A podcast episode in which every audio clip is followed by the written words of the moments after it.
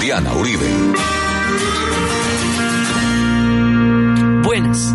Les recordamos a los oyentes de Caracol que quieran ponerse en contacto con los programas. Llamar al 302-9559, 302-9559 entre semana o escribir a info arroba la casa de la historia com, info arroba la casa de la historia com, o comunicarse con nuestra página web www.lacasadelahistoria.com www.lacasadelahistoria.com Estos son los únicos canales a través de los cuales se expresa y se comunica la historia del mundo. Es Caracol Radio y la Casa de la Historia. Hoy vamos a ver nuestro camino hacia el Palacio de Invierno.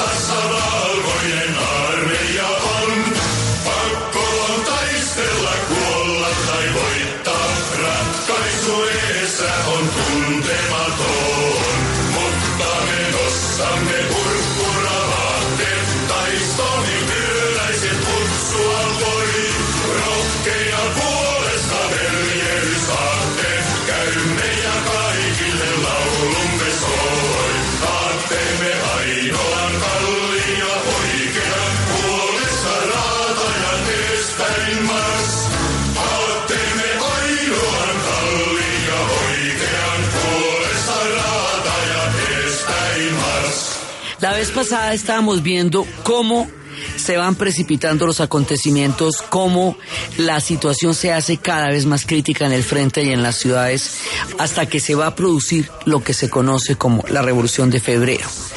Pero para llegar allá, primero, eh, hay que entender cuáles fueron los errores del zarismo a nivel político estábamos viendo, digamos, a nivel de la distancia gigantesca que había entre Nicolás II y Alejandra con lo que, con lo que estaba pasando en Rusia. Pero desde antes había un problema y era que había una profunda incoherencia entre, entre lo que las voces políticas que habían empezado en el siglo XIX y la política de los zares. Entonces, un momento de modernización, un momento en que, en que Alejandro II intentó, digamos, bueno, abolió la servidumbre, em, firmó el pacto de la, de la emancipación en 1861, creó los EDVOS, que era la organización local y autónoma, y algunas reformas políticas y liberales del ejército. Él iba a crear una Duma, pero Alejandro II va a ser asesinado por unos miembros de un grupo que se llama la voluntad del pueblo. La voluntad del pueblo tiene muchas connotaciones. Ellos eran, porque eran muchas cosas. Eran anarquistas, eran también los primeros socialistas, eran, digamos, había una variopinto de tendencias dentro de la voluntad del pueblo. Y Plejanov era uno de sus líderes entonces, a partir de ese atentado, del asesinato de Alejandro II, es que se une la idea del anarquismo con el terrorismo que no es así teóricamente y no lo es a nivel de proyecto de gobierno, pero en ese caso sí pasó.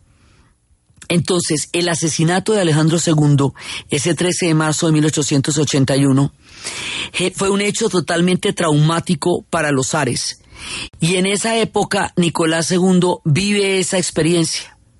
Y al vivir esa experiencia, eso va a hacer que sea tan reacio a las reformas y que vaya a tener una actitud tan intransigente.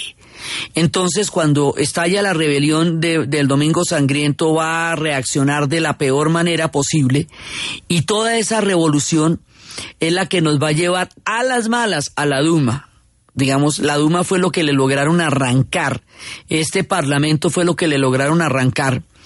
Entre el periodo de 1905 y 1917, a comienzos de siglo, hay un resurgimiento cultural, porque Rusia está en ese momento en, un en una fase intelectual increíble.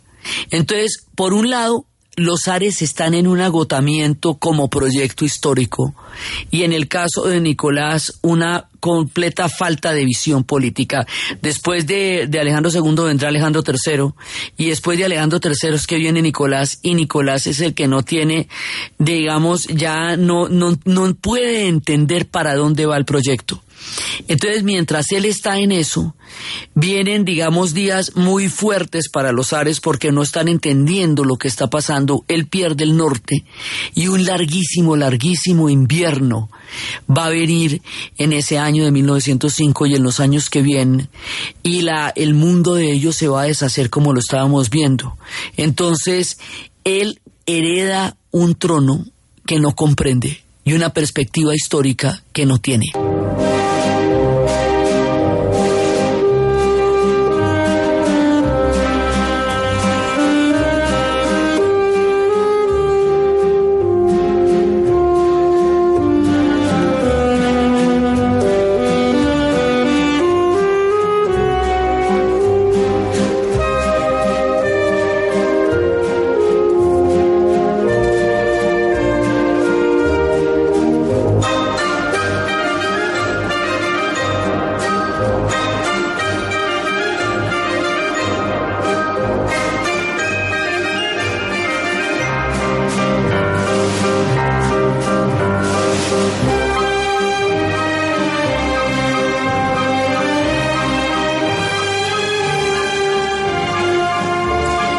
1905 hasta la Primera Guerra Mundial, hasta el 14, hay una, una especie de bonanza, de un intento por lo menos de, de salvar la cosa después de la represión tan brava que hubo.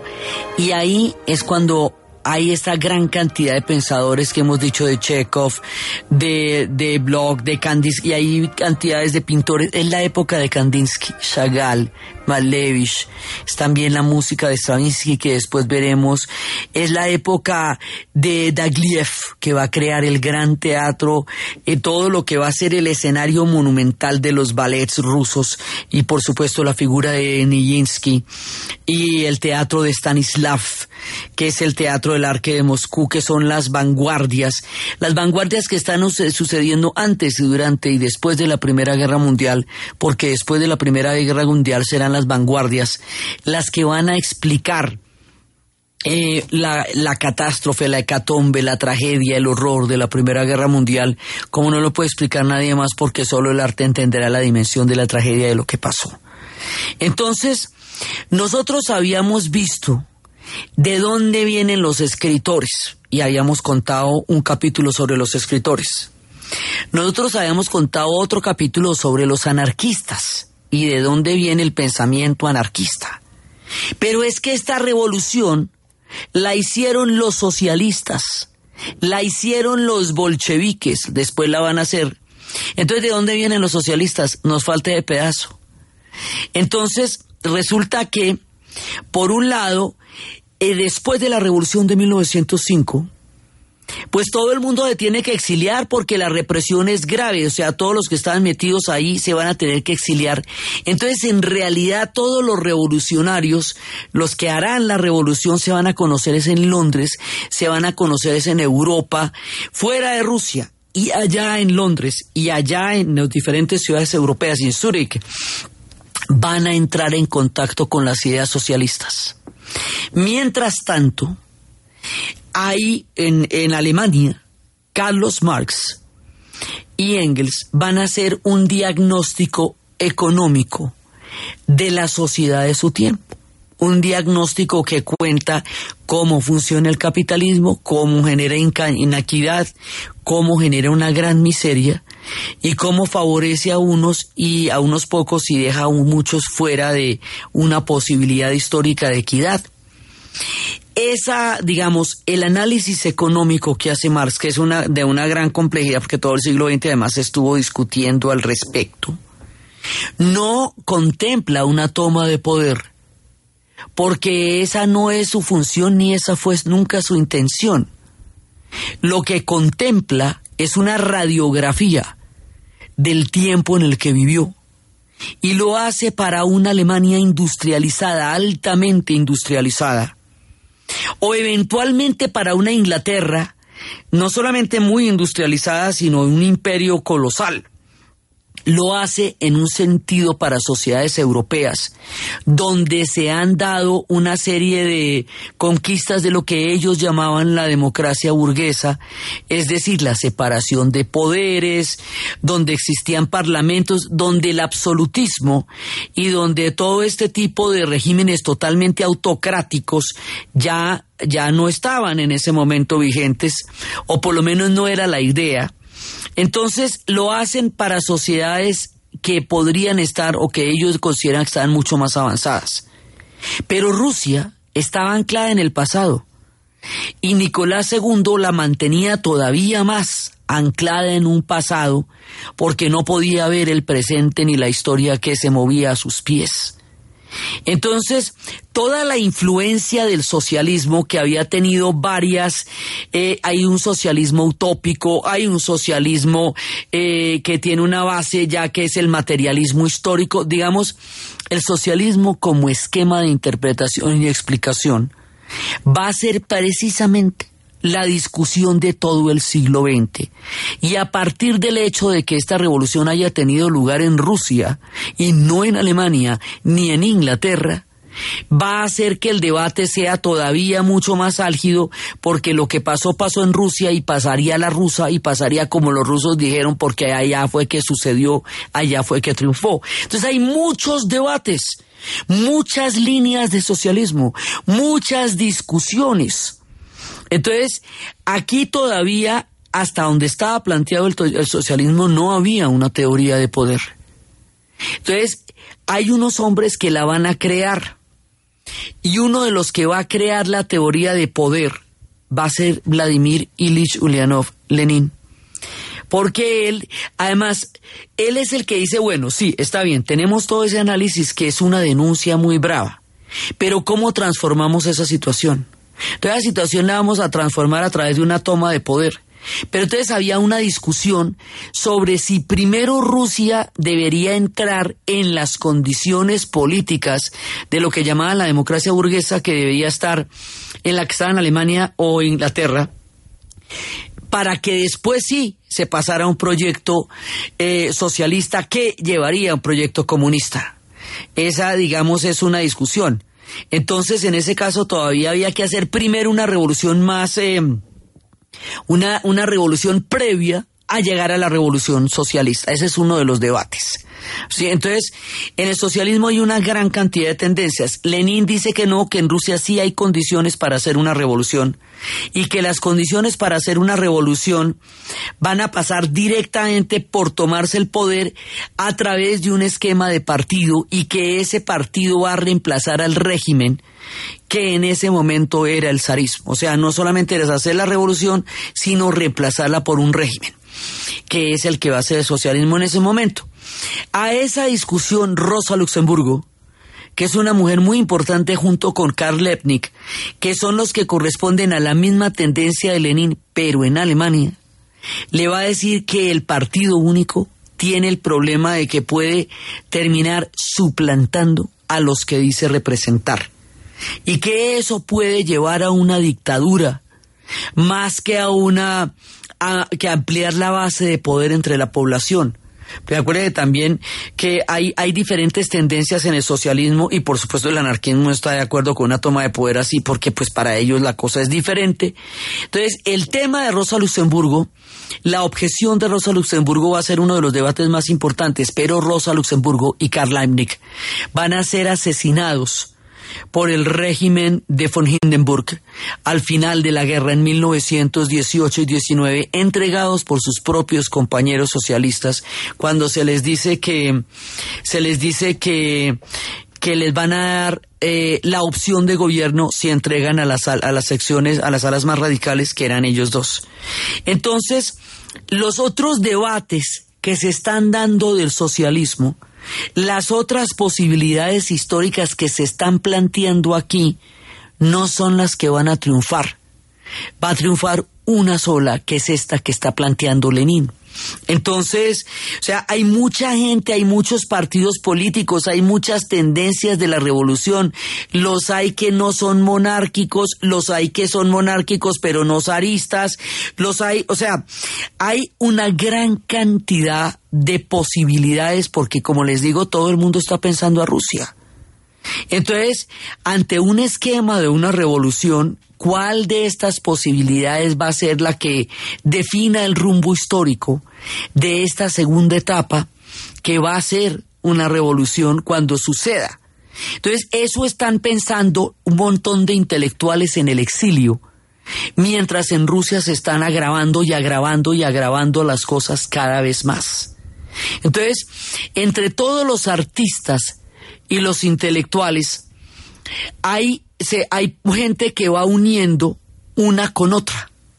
¿Sí? Entonces, eh, así como Dostoyevsky nos, nos unió el nihilismo y nos unió el anarquismo a través de personajes de crimen y castigo, así como Tolstoy nos unió ese sufrimiento del pueblo con una necesidad de una mirada más humana y diferente de la condición de los campesinos rusos. Así, digamos, el arte no está separado en ese momento ni de la política, ni de la vida, ni de la tendencia. Es importante entender esa constelación tan fructífera, tan poderosa de artistas que están revolucionando la música, que están revolucionando la pintura, que están revolucionando la danza, que están revolucionando el ballet, que están creando estas figuras tan absolutamente fantásticas como la de Nijinsky.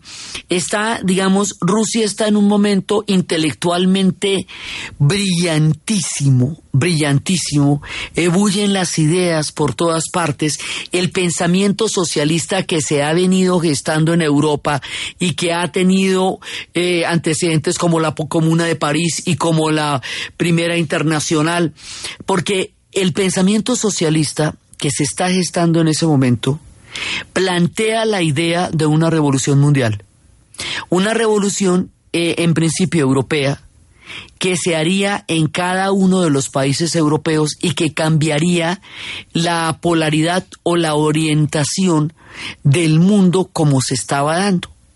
Esos socialistas, la mayoría de ellos no creían en entrar en la, en la Primera Guerra Mundial, porque la Primera Guerra Mundial, decían, era una batalla entre imperios que a los pueblos les debería tenerse en cuidado, porque los imperios eran imperios y sus decisiones eran solamente para beneficiarse como imperios y no para y no para beneficiar a los pueblos.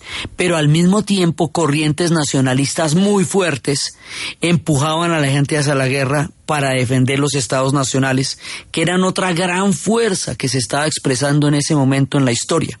Entonces lo que les quiero contar es que esto es una multiplicidad de debates, una multiplicidad de ideas que se están agrupando en las crisis que está teniendo Europa, porque es que Europa también está en crisis, los imperios también se están deshaciendo, el austrohúngaro está haciendo agua, el otomano se llama el anciano enfermo de Europa, pero todas las crisis que tiene en ese momento Europa en Rusia son mucho mayores porque la situación en Rusia está muchísimo más desorganizada, porque la ausencia de gobernantes capaces de darle la talla a lo que estaba pasando va a notarse muchísimo allá.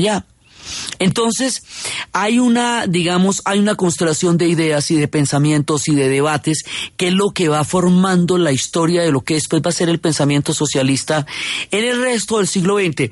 Las cosas que suceden en estos días, los debates que se van a tener alrededor del proyecto de la revolución, son los debates que después van a, a ocupar la mitad del todo, o sea, todo el pensamiento filosófico y, político del siglo XX, porque va a haber una, una gran cantidad de interpretaciones acerca de si esto era así o era de la otra manera, o esta línea de pensamiento eh, hubiera dado un resultado histórico diferente.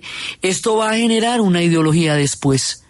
Pero aquí en este momento son debates, son ideas que se van a concretar en un hecho Entonces, cuando estalle realmente la revolución, ya no va a ser como la revolución de 1905, donde hasta ahora hay como el asombro y el hastío y el horror, sino que ya aquí van a empezar a generar el famoso proyecto del que estamos hablando.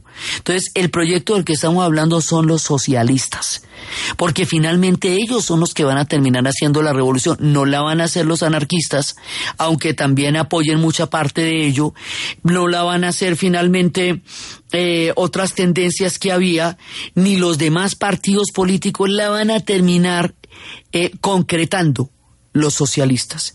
Entonces, el socialismo, como formación de un conjunto de ideas que están creando un pensamiento, es la base de lo que va a pasar en Rusia, porque es el libreto, digamos, de lo que va a ocurrir cuando estalle la siguiente revolución.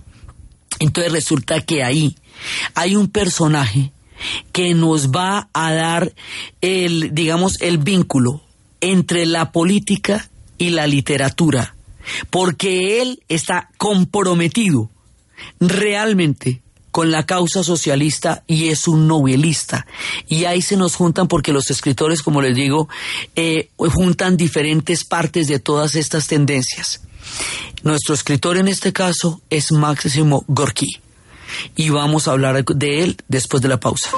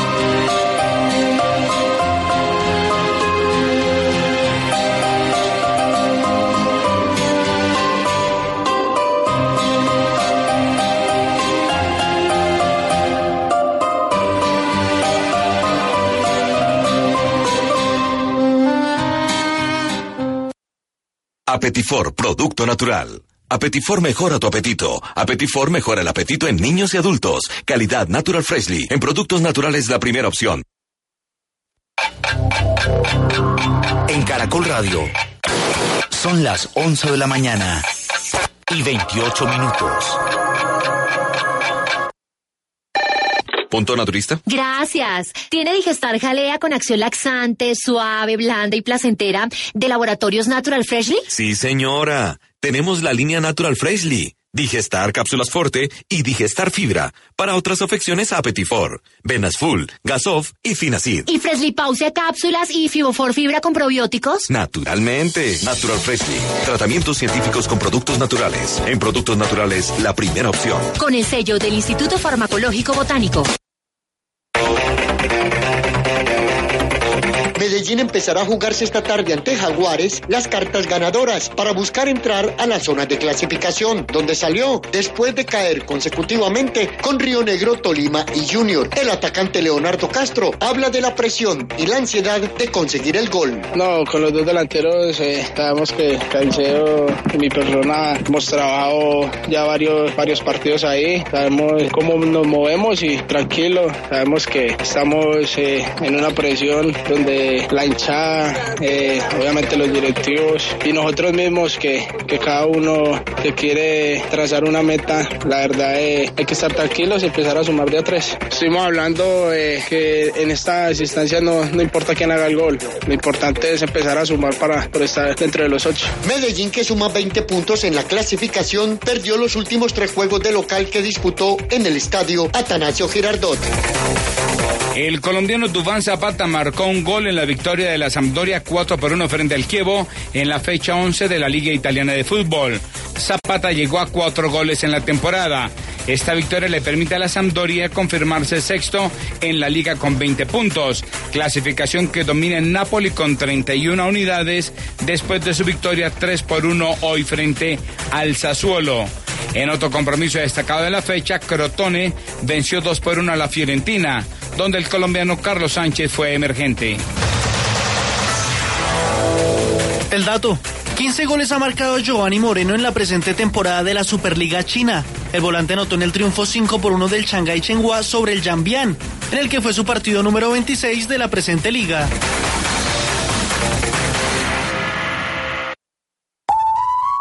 ¿Y usted cómo durmió anoche? Comodísimo. Colchones comodísimos para dormir profundamente. Efecti, líder en giros, pagos y recargas, presenta la hora en Caracol Radio.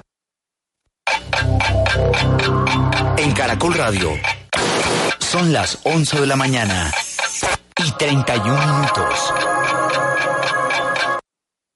¿Qué hubo, mijo? ¿Será que me puede hacer un giro para pagar el recibo? Listo, mami, ya hice el giro.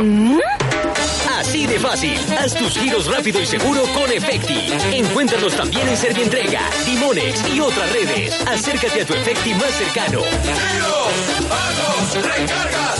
¡Efecti! Vigilado Mintic. Este domingo a las 8 de la noche en el Club de Lectura de Caracol Radio.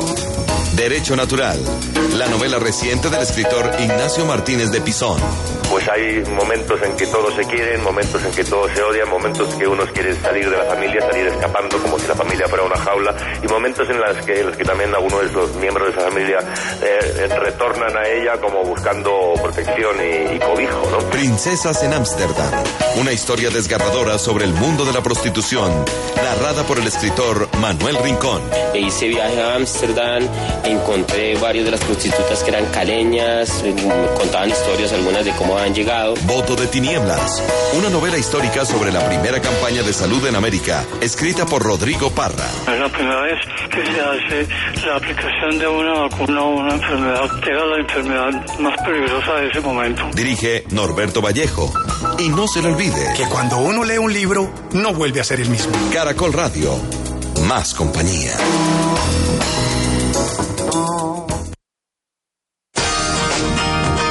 Somos los número uno en información, porque tenemos para ti no solo lo que necesitas, sino también lo que te interesa.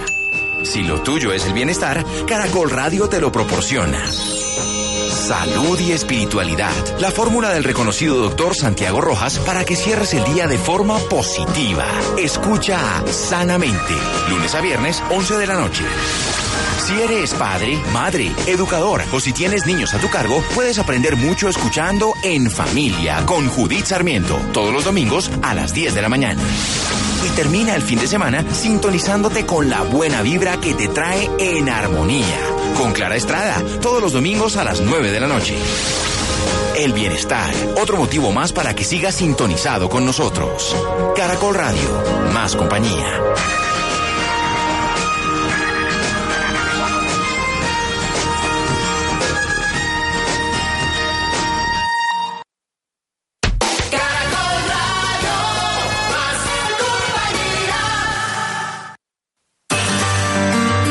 Del mundo de Caracol Radio. Con Diana Uribe.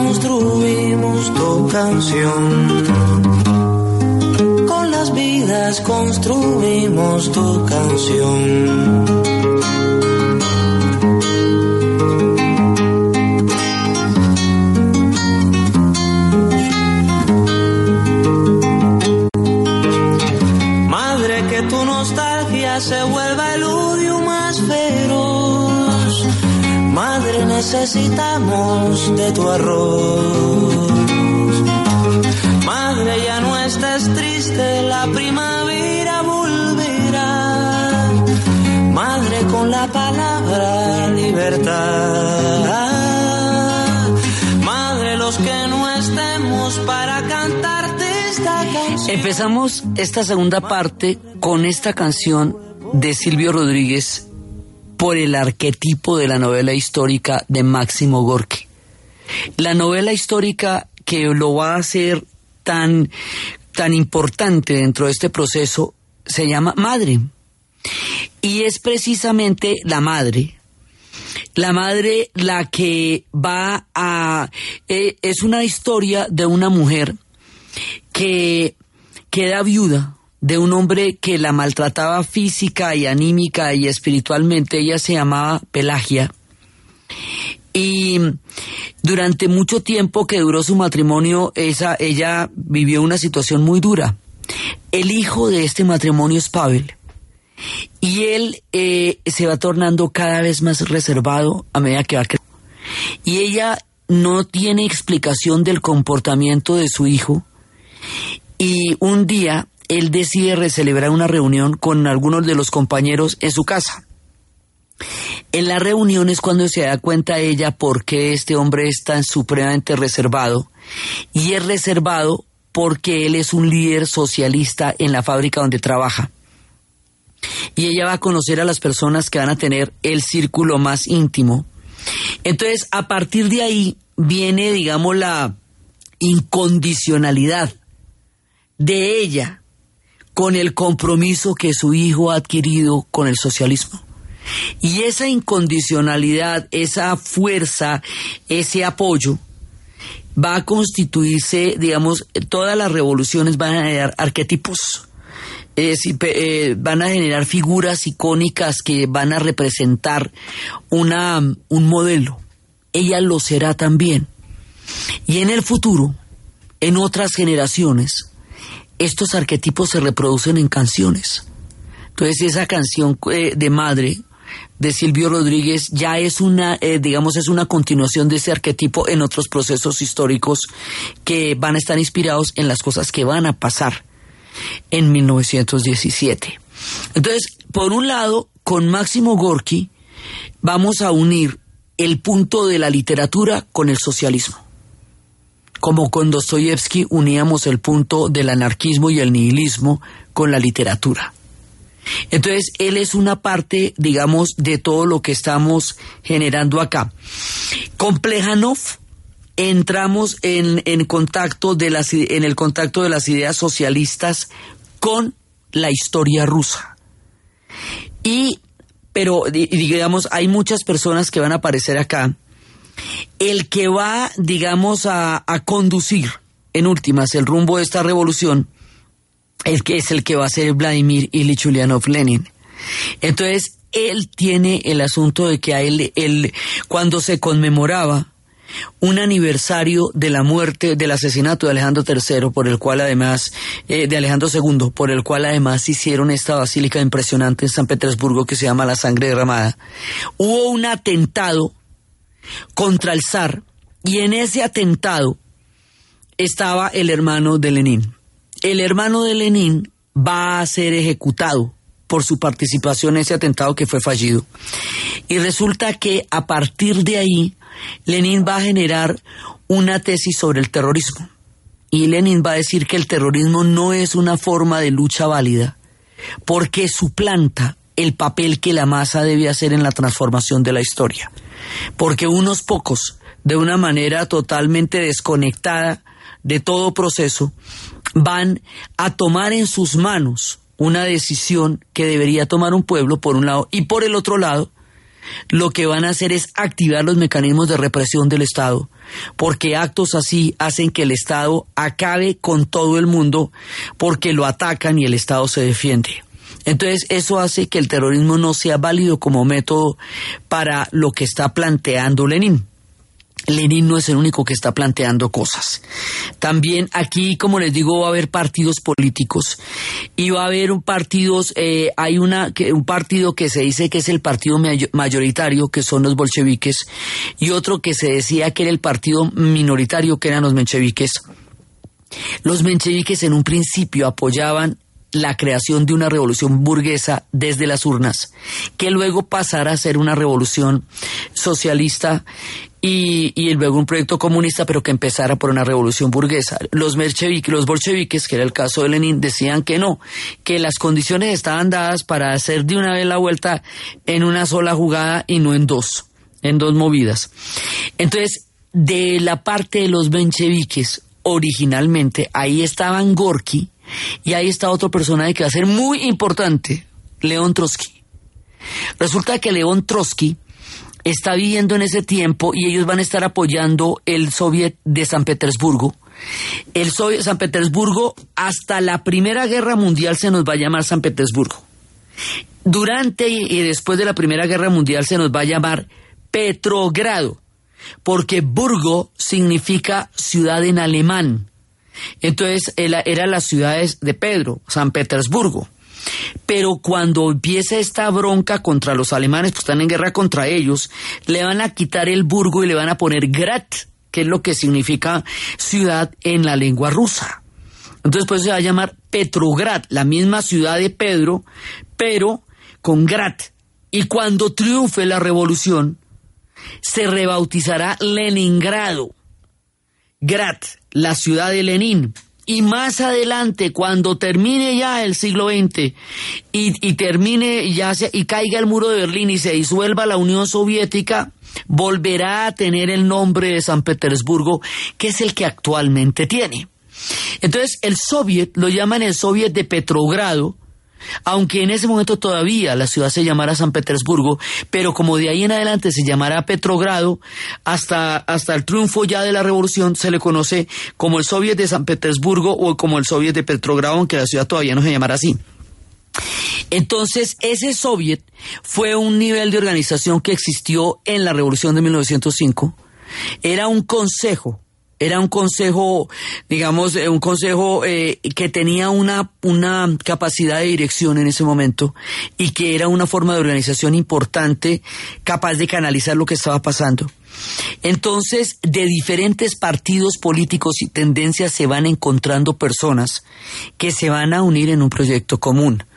Trotsky viene de otro lado, pero Trotsky va a ser el arquitecto también de la revolución y va a ser un hombre muy importante y luego, cuando tenga la lucha contra Stalin, Stalin lo va a tratar de sacar de la historia, de las inscripciones del templo, como hacían con los egipcios, eh, de todo. Pero él es el arquitecto, junto con Lenin. Entonces, ¿qué pasa? Que mientras están dándose las condiciones, ellos dos están tratando de crear un proyecto. Y Lenin se ha metido en las bibliotecas y se ha metido en las bibliotecas de Zúrich y ha discutido con todo el mundo y ha leído todo lo que dijo Marx y todo lo que dijo Engels y han estado en una en un caldo de creación de un proyecto histórico a partir del pensamiento que se está dando en el siglo XIX en Europa. Entonces, mientras está pasando todo eso, está, digamos, por un lado está el pensamiento, todas las ideas, todo lo que está pasando y todos los revolucionarios que están en el exilio. Cuando todos esos revolucionarios están en el exilio, sucede la huelga general. Y esa huelga general, la que va a ocurrir en ese momento, ahí está metido todo el mundo en esa huelga general. Están metidos todos. Entonces, o sea, los anarquistas, eh, los sindicatos, los bolcheviques, los, los mencheviques, los obreros, todo el mundo está en esa huelga general. Y la idea es como llegar a tomarse la Duma que va a empezar a sesionar en febrero. O sea, hay una situación revolucionaria. Y ellos quieren aprovechar esa situación para que cuando se reúna la Duma, ellos se tomen la Duma y de esa manera echen a andar el proyecto de una nueva Rusia que ya no va a ser la Rusia de los Ares. O sea, todo eso se está pensando en ese momento. Pero entonces resulta que en ese, en ese instante es cuando la huelga general va a llevar a la abdicación, además, un año antes, cuando estalló todo el escándalo de Rasputín y la zarina, y cuando lo mataron de cinco veces seguidas, pues ya los Ares han perdido cualquier tipo de credibilidad. Y en el momento en que Nicolás II abdica a favor de su hermano, pero su hermano apenas dura unas horas, porque ya no hay eh, sostenibilidad del proyecto de los Ares. Esto está haciendo hace agua hace rato. En ese momento va a haber un nuevo gobierno. que va a estar al mando de un señor que va a llamarse Kerensky. Ese gobierno es un gobierno provisional, es un gobierno de emergencia que sustituye al gobierno del zar ante la inminencia de los acontecimientos que se precipitan de esa manera y que dan con el fin del zarismo. Entonces eso tiene que quedar, algo tiene que pasar ahí, entonces Kerensky sube y crea un gobierno provisional.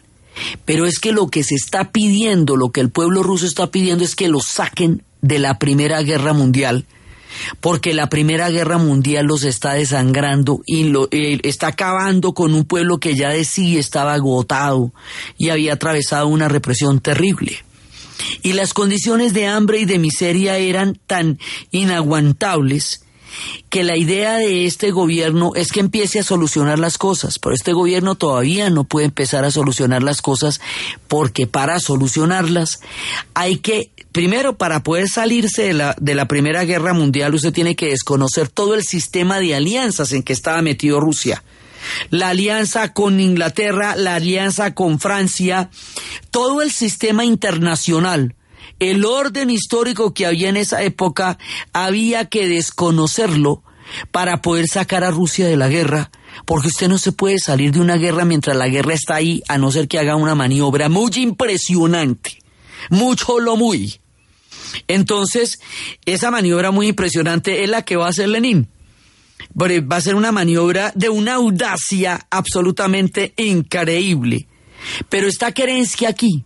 Entonces, mientras Kerensky está, por eso hablamos de dos revoluciones. La de febrero, que es cuando abdica el zar, que es cuando sube Kerensky, cuando se forma el gobierno provisional, y la de octubre, que es cuando los bolcheviques de toda esta cantidad de gente que está en el exilio, se toman el palacio de invierno y que convierten la revolución que estalló en febrero en una revolución específicamente socialista. Entonces, todo esto está sucediendo, pero ya hay una situación revolucionaria desde febrero. Ya desde el momento en que abdica el zar, ha llegado el momento de una transformación en Rusia. Entonces, en ese momento está gobernando la Duma, pero todavía está el Soviet. Ahí va a haber lo que se conoce como una dualidad de poder, porque va a haber un momento en que la Duma, al mando de Kerensky, está gobernando en el momento de lo que se conoce como el gobierno provisional, y por el otro lado está gobernando el Soviet también. Entonces, esa dualidad de poder en una situación revolucionaria como la que está teniendo Rusia, es insostenible a largo plazo. Eso se va a tener que definir de alguna manera, porque si no se define, se, se agota en sí misma.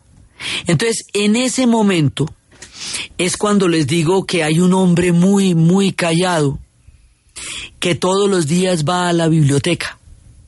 Y hay una señora, la bibliotecaria, que todos los días lo ve ir a la biblioteca que solamente dicen que él es muy, muy exaltado es cuando está discutiendo de política con sus amigos, pero por lo demás es un tipo muy callado. Ese tipo un día no va a volver a la biblioteca. Según nos cuenta la historia de Stefan Zweig, en momentos que estremecieron en momentos que eh, en momentos estelares de la historia de la humanidad hay un capítulo a este hombre que un día no va a volver a la biblioteca ese hombre va a tomar un tren y ese tren va a definir la historia y el rumbo del siglo XX.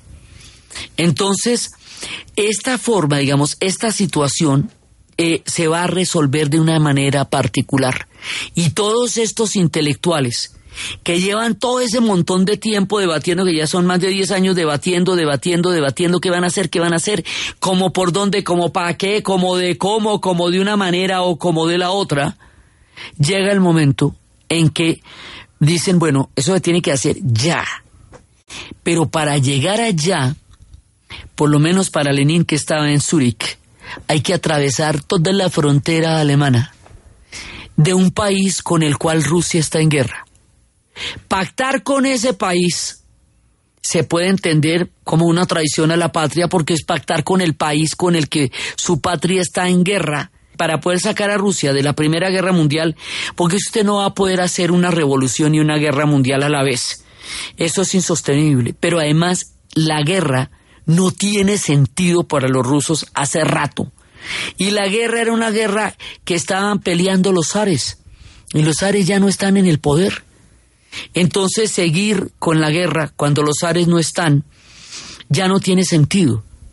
Pero Kerensky no puede hacer eso porque le toca remontar una gran cantidad de circunstancias históricas y políticas que en ese momento él no está en condiciones de hacer. Es lo que digamos como se va a narrar en retrospectiva la historia de Kerensky en ese momento. Porque esto va a tener un relato que va a ser fundacional, que va a ser mítico, que se va a convertir después en un molde, digamos, de lo que va a ser la, eh, todo eh, una, una gran cantidad de pensamiento y de vertientes históricas del siglo XX. Digamos, es en, es en estos momentos en donde se va a dar eh, el corazón de lo que va a ser la historia del siglo XX. Esto se va a transformar para siempre. Entonces, estas son las circunstancias, los días, las horas, los momentos en que esto está pasando. Y la historia lo narra también desde ese momento en que Kerensky asume un gobierno provisional, pero también, o sea, está la Duma, pero hay un soviet. Entonces, ¿cómo se resuelve una dualidad de poder de estas? ¿Cómo se logra que un proyecto de estos se concrete para alguna parte y no se deshaga porque el antecedente de la revolución de 1905 les había quedado sonando en la cabeza de que si esto no se resuelve, no se concreta y no se amarra de alguna manera, se les cae. Entonces la idea de cómo se va a amarrar y cómo se va a caer, cada uno tiene una historia diferente de cómo hacerlo, son los debates que les cuento que están pasando. Pero hay uno que es el que lo va a hacer, que es el que va a hacer la vuelta como él cree que le va a hacer y ese es el que la va a lograr. Ese que la va a lograr es el Lenin. Y la manera como él lo va a lograr es una de las maniobras más audaces en la historia. Lenin tiene que llegar a la estación Finlandia. Tiene que llegar a Rusia. Porque ya tiene claro cuál es el proyecto. Pero llegar a Rusia le implica atravesar la frontera. Y atravesar la frontera es atravesar la frontera con un país en el que está en guerra. Entonces, ¿cómo va a solucionar eso? Entonces, la maniobra consiste en hablar con von Hindenburg, que en ese momento era el dirigente de Alemania, con el que Rusia estaba en guerra, y decirle a von Hindenburg, ofrecerle un pacto, que si le deja atravesar la frontera con 40 revolucionarios sellado en un tren sellado, llegando hacia la estación Finlandia, él va a tomar el liderazgo de la revolución y va a sacar a la Rusia de la Primera Guerra Mundial. Es una oferta muy audaz porque primero, bueno, falta eso usted sí la puede tomar y si puede sacar a Rusia de la guerra y si toda esa vuelta va a ser así. Y segundo, usted está pactando con un país con el cual su país está en guerra. Entonces, es un tema de pensarlo muy bien, porque von Hindenburg dice, ahí va una revolución obrera eso se va a devolver en algún momento para acá. Y cuando se devuelva, eso va a ser una cosa muy complicada.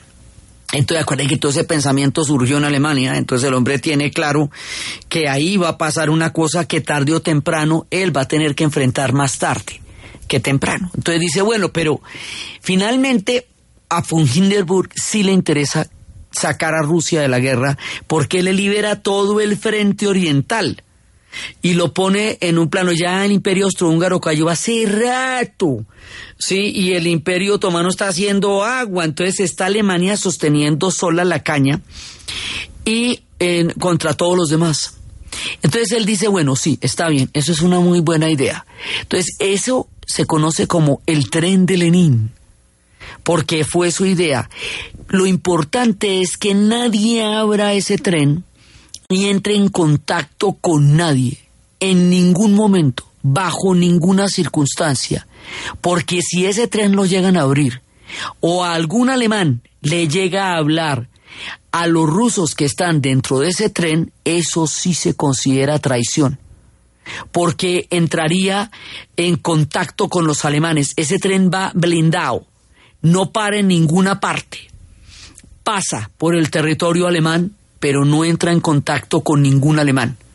Ese es el trato, es el trato del tren de Lenin. El tren de Lenin llegará a la estación Finlandia.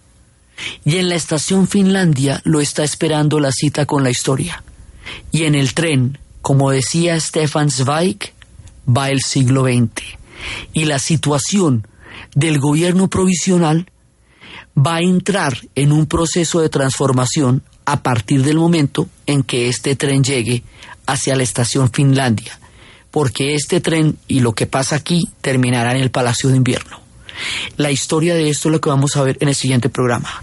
Entonces, desde los espacios del pensamiento, de las ideas, de las vanguardias, de la música, de todo lo que está pasando en ese momento en Rusia, de la pintura, del pensamiento socialista, anarquista, de los escritores de Máximo Gorky, de Trotsky, de Lenin, del gobierno provisional y de toda la eh, ebullición de circunstancias históricas que hierve en la madre Rusia en los días anteriores a la revolución de octubre, cuando todavía estamos en la revolución de febrero, en la narración de la Uribe, en la producción Jessy Rodríguez y para ustedes, feliz fin de semana.